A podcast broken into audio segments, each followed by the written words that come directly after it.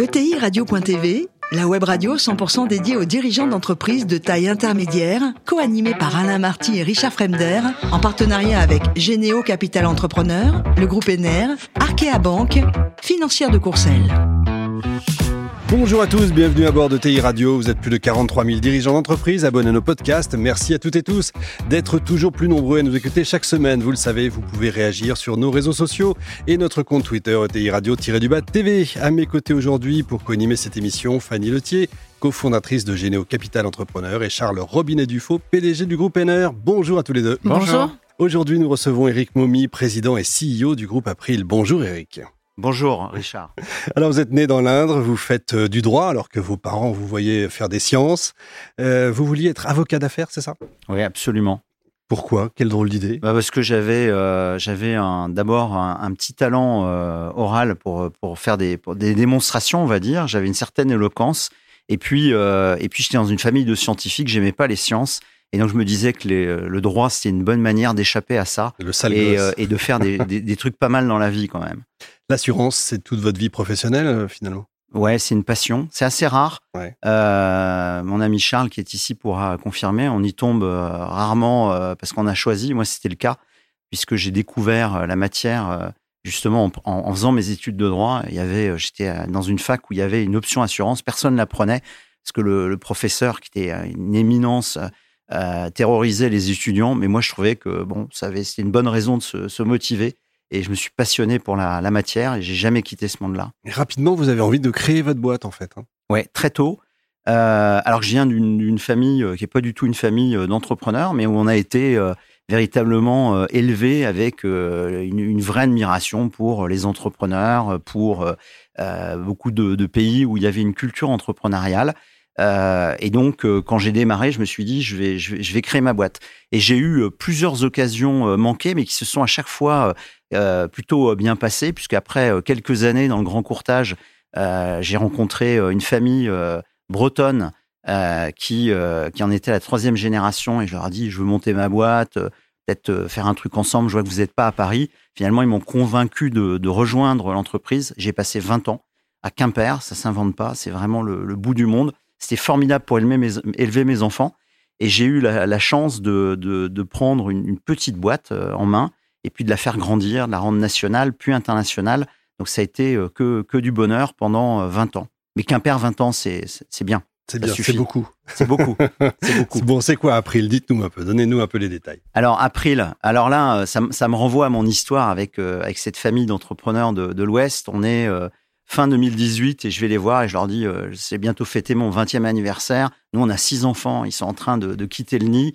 Et Quimper, objectivement, pour élever une famille, c'est top. Pour faire grandir une boîte, c'est bien. Mais à un moment donné, j'ai envie d'autre chose. Donc, je les ai prévenus parce qu'ils comptaient vraiment sur moi pour faire, euh, entre guillemets, la régence entre euh, la troisième et la quatrième génération.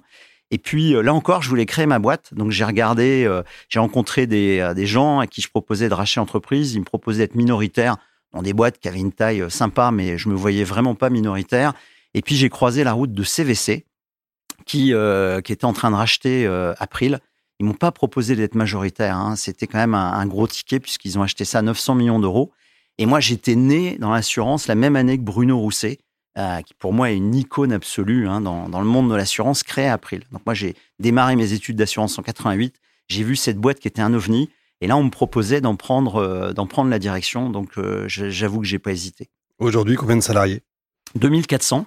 18 pays. Donc c'est une entreprise, euh, c'est une entreprise assez internationale. Enfin voilà, qui a vocation à le devenir euh, beaucoup plus. Et c'est une des très belles réussites du, courtage français. Et je le redis euh, grâce à un, homme, Bruno Rousset, qui a été un, visionnaire absolu, un, entrepreneur absolument incroyable. Et moi, j'ai eu la chance d'arriver à un moment où j'avais une entreprise avec des fondamentaux extraordinaires qu'il fallait remettre en, succès. Mais quand les bases sont bonnes, c'est quand même plus facile. Le chiffre d'affaires aujourd'hui? On a réalisé en 2022 euh, un peu moins de 600 millions d'euros de chiffre d'affaires. Ce sont que des commissions. Quand je suis arrivé, ça faisait un milliard, je précise, mais là-dedans, il y avait des compagnies d'assurance. Donc, on mélangeait primes et commissions, ce qui était vraiment, ce qui agaçait absolument toute la profession. Charles pourra euh, témoigner. Donc, moi, j'ai fait, euh, j'en ai fait un pur player de la distribution assurance. On a vendu les compagnies d'assurance. Il y en avait cinq. Il y a même une compagnie de réassurance. Donc, quand moi, je suis arrivé, j'ai fait passer le chiffre d'affaires d'un milliard à 450 millions. Puis on est revenu rapidement à 600 millions en organique et avec une entreprise qui a retrouvé ses couleurs d'origine vraiment.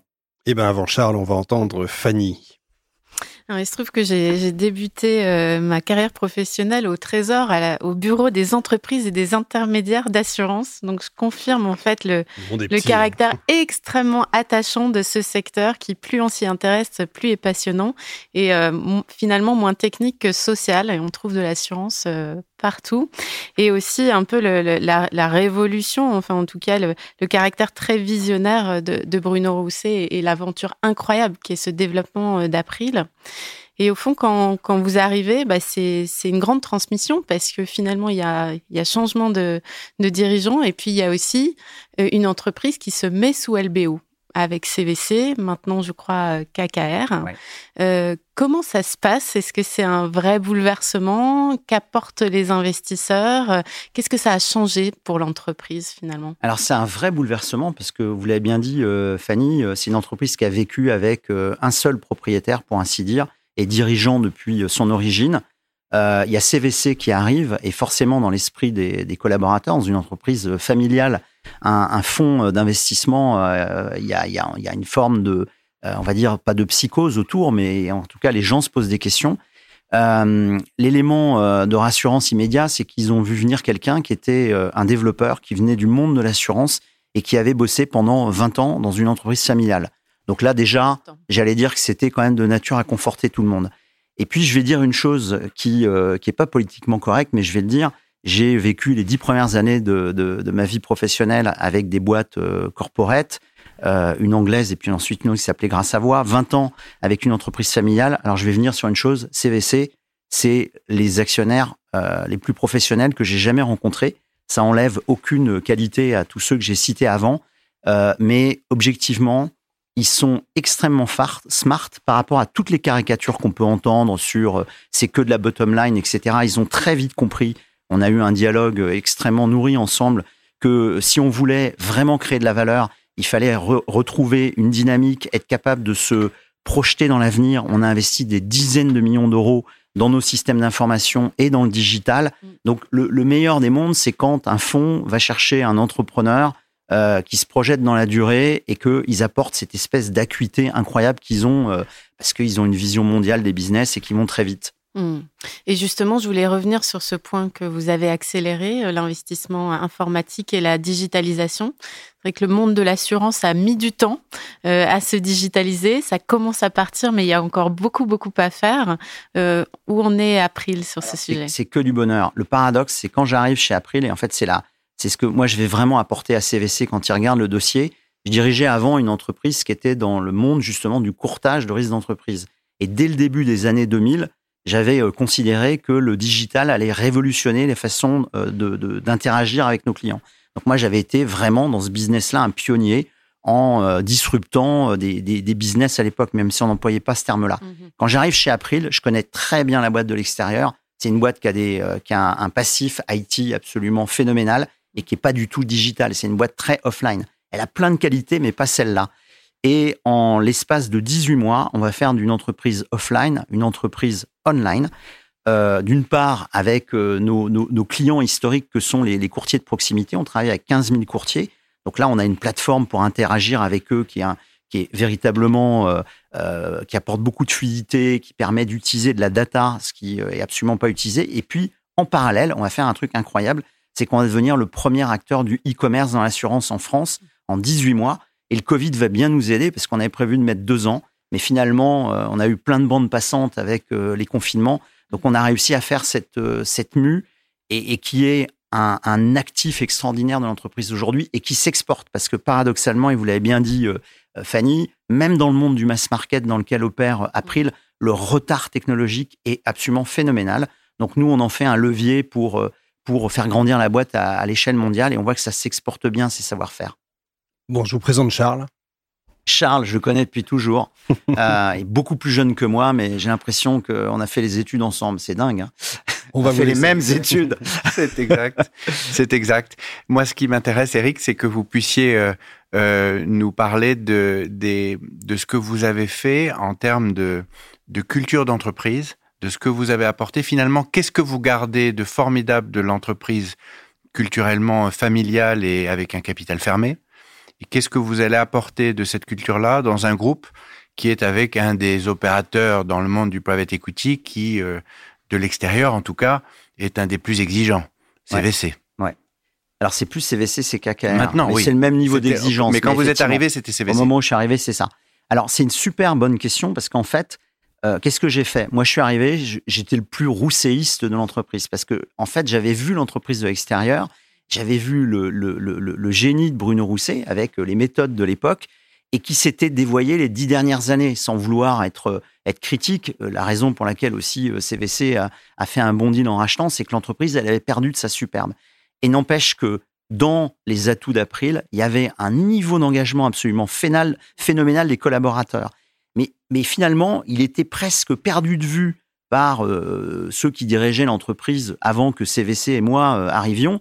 Et la première chose que j'ai faite, ça a été de recréer cette communauté, de parler aux collaborateurs, de magnifier l'histoire de l'entreprise en disant qu'on allait, euh, moi j'aime bien l'expression, on allait être arbre et pirogue. Arbre, c'est les racines, l'histoire de l'entreprise, puis pirogue, c'est le mouvement. Donc on a vraiment fait ça. Et puis tout de suite, moi, je suis un capitaliste depuis toujours, même si je viens, je l'ai dit, d'un monde dans lequel on était, euh, on n'était pas euh, vraiment capitaliste. Moi, j'ai toujours considéré que euh, la création de valeur, elle devait pas profiter uniquement à quelques actionnaires. Et Charles, je le, dis toujours gentiment, quand les gens opposent le modèle des entreprises familiales au modèle des entreprises sous LBO, le partage de, du capital est beaucoup plus fort dans la plupart des entreprises sous LBO. C'est une réalité. Donc moi, tout de suite, j'ai expliqué effectivement qu'on allait créer de la valeur. On l'a fait de façon assez soft parce qu'on a embarqué immédiatement 70 talents dans, dans, l'entreprise. Ça, ça a été cette première phase. Et tout le monde a compris que ça allait changer le, rapport. Et moi, j'avais exigé une chose, c'était de dire, un LBO, c'est pas un ticket de loto. Donc, vous allez tous avoir les doigts dans la prise. Moi, j'ai toujours vécu avec beaucoup de dettes sur les, sur les épaules. Beaucoup, beaucoup de dettes, y compris quand je suis arrivé chez April, où j'ai investi, euh, j'ai fait tapis sur ce que j'avais gagné les 20 ans en avant et j'ai rajouté de la dette et j'ai dit à tout le monde, vous allez devenir actionnaire, mais actionnaire, c'est aussi avoir les doigts dans la prise et euh, pas simplement se dire qu'on va euh, gagner avec un, un manpack absolument extraordinaire. Et ça, c'est rentré dans la culture et on a réussi à faire ce mouvement et ce qui nous permet, au moment où KKR rentre, d'avoir encore plus de managers au capital. On en a 170, pas des choses qu'on raconte euh, forcément, mais 170 très engagés qui ont une part significative du capital. J'insiste beaucoup là-dessus. On a tous vraiment skin in the game, hein, comme disent les fonds. Et puis, on va ouvrir le capital à 100% des salariés. On fait un FCPE qu'on va mettre en place parce que moi, j'ai toujours pensé que euh, la meilleure chose qui pouvait arriver dans une entreprise, c'était avoir des gens qui soient attachés, qui se disent que quelque part, bah ouais, ils allaient profiter des gains. Donc cette mue, Charles, on l'a, on l'a, on l'a bien faite. Et le talent de Bruno, moi, je vais quand même le dire avec avec un peu d'humour, c'est qu'il avait fait croire à tout le monde que les mecs étaient des entrepreneurs et ils n'étaient pas au capital. Et là, je dis chapeau Bruno, ça c'est un vrai talent. Moi, je suis admiratif sur plein de choses et notamment sur ça. oui, on est à Lyon. Il y a un esprit entrepreneurial extraordinaire à Lyon. Moi, j'ai toujours été bluffé par les aventures euh, qui viennent des territoires. Lyon a toujours été aussi une ville très internationale. Et donc, euh, comment vous organisez euh, les choses à l'international aujourd'hui? Et est-ce que cet état d'esprit lyonnais, vous arrivez à, le capter un peu? Alors, un, euh, c'est assez connu. Moi, j'ai été, euh, été pendant 20 ans en Bretagne. J'étais breton en adoption, c'est les pires. Hein. C'est-à-dire que moi, j'étais plus breton que tous les bretons. Et quand je suis arrivé à Lyon, déjà, moi, je suis devenu plus lyonnais que tous les lyonnais. C'est-à-dire que j'ai, voilà, c'est une, une, ville. Euh, vous venez de Charles de, de, de, de parler de ses qualités. C'est une ville absolument incroyable, un dynamisme, un écosystème pas possible des entrepreneurs de talent. Il y en a dans cette salle, il y en a absolument partout dans, dans Lyon. Donc ça, c'est un, un vrai bonheur. Donc moi, je, je m'inscris là-dedans de, dire, il faut absolument qu'on arrive à développer cette entreprise depuis Lyon. Ça, c'est le premier point. Deuxième point, on est dans 18 pays, mais c'est jamais aujourd'hui 18% de notre chiffre d'affaires et on a vocation à devenir un acteur mondial. Je l'ai pas dit tout à l'heure, mais euh, j'ai passé 20 ans euh, dans l'entreprise que je dirigeais avant. Donc moi, quand j'ai, euh, je suis arrivé avec CVC, au bout de trois mois, je leur ai dit, c'est l'histoire de ma vie, on va la mettre en succès. On pourrait pas la vendre à un, autre industriel. On ira, on continuera avec des fonds. Et moi, mon horizon d'investissement, c'est 10-15 euh, ans. Enfin, tant que euh, Dieu me prêtera vie, c'est vraiment l'horizon d'investissement. Et donc, cet horizon d'investissement, il est partagé avec KKR. Et je vais revenir sur le plan international avec cette idée qu'on a véritablement en nous d'en faire un acteur mondial. Il y a beaucoup de courtiers français qui n'ont pas réussi à passer ce cap. Il y en a un, un de nos, un, un, de tes, concurrents, Charles, qui est euh, Diosiassi, euh, qui euh, est en train de prendre une envergure mondiale. Et nous, dans notre métier à nous, du mass market avec April, c'est vraiment l'idée qu'on a. Aujourd'hui, on est une entreprise française avec des filiales à l'étranger. mon idée, c'est très vite de devenir une, entreprise internationale. Une entreprise internationale, c'est une entreprise à la tête de laquelle on a plusieurs nationalités. on parle anglais, même si tout le monde parle anglais chez April. Donc ça, ça va être une mue à faire qui n'a pas été faite dans le passé. On a été dans 42 pays mais on n'avait pas, on avait plus planté des drapeaux sans, sans être critique parce qu'il y a des très belles réussites internationales, mais on a ramené de 42 à 18 parce qu'il y avait beaucoup d'endroits dans lesquels on avait un peu, euh, on avait juste planté des drapeaux. Eric, vous êtes formidable. Vous donnez la pêche, ça fait du bien. Merci beaucoup. Merci également à vous, Fanny, Charles. Fin de ce numéro de TI Radio. Retrouvez tous nos podcasts sur notre site internet et suivez notre actualité sur nos comptes Twitter et LinkedIn. On se retrouve mardi prochain, 14h précise, pour accueillir un nouvel invité.